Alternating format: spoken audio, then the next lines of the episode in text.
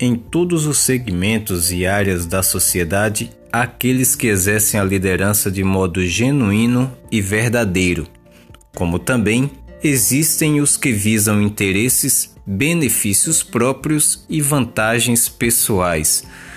O mundo religioso tem seus líderes, o mundo financeiro tem os seus líderes, o mundo do esporte também tem os seus líderes, assim como as empresas e as organizações também têm os seus líderes.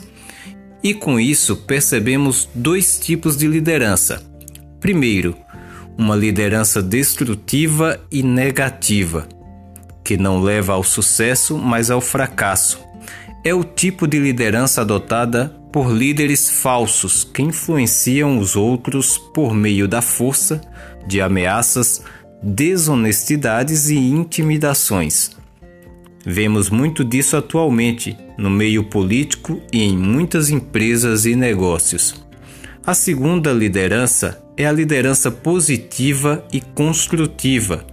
É essa liderança que é definida e alicerçada no caráter da pessoa.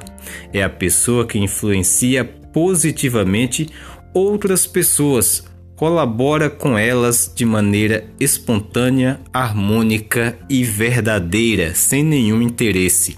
Cooperação é um dos fatores mais importantes em qualquer tipo de liderança exercida. Ela é importante na família, nas relações amorosas, nas amizades, nas empresas e nas organizações. Quando a cooperação acaba, as disputas tomam conta das pessoas. E aí, qual é o tipo de liderança que você está exercendo na sua vida pessoal, na sua vida profissional e com as outras pessoas? Pense nisso.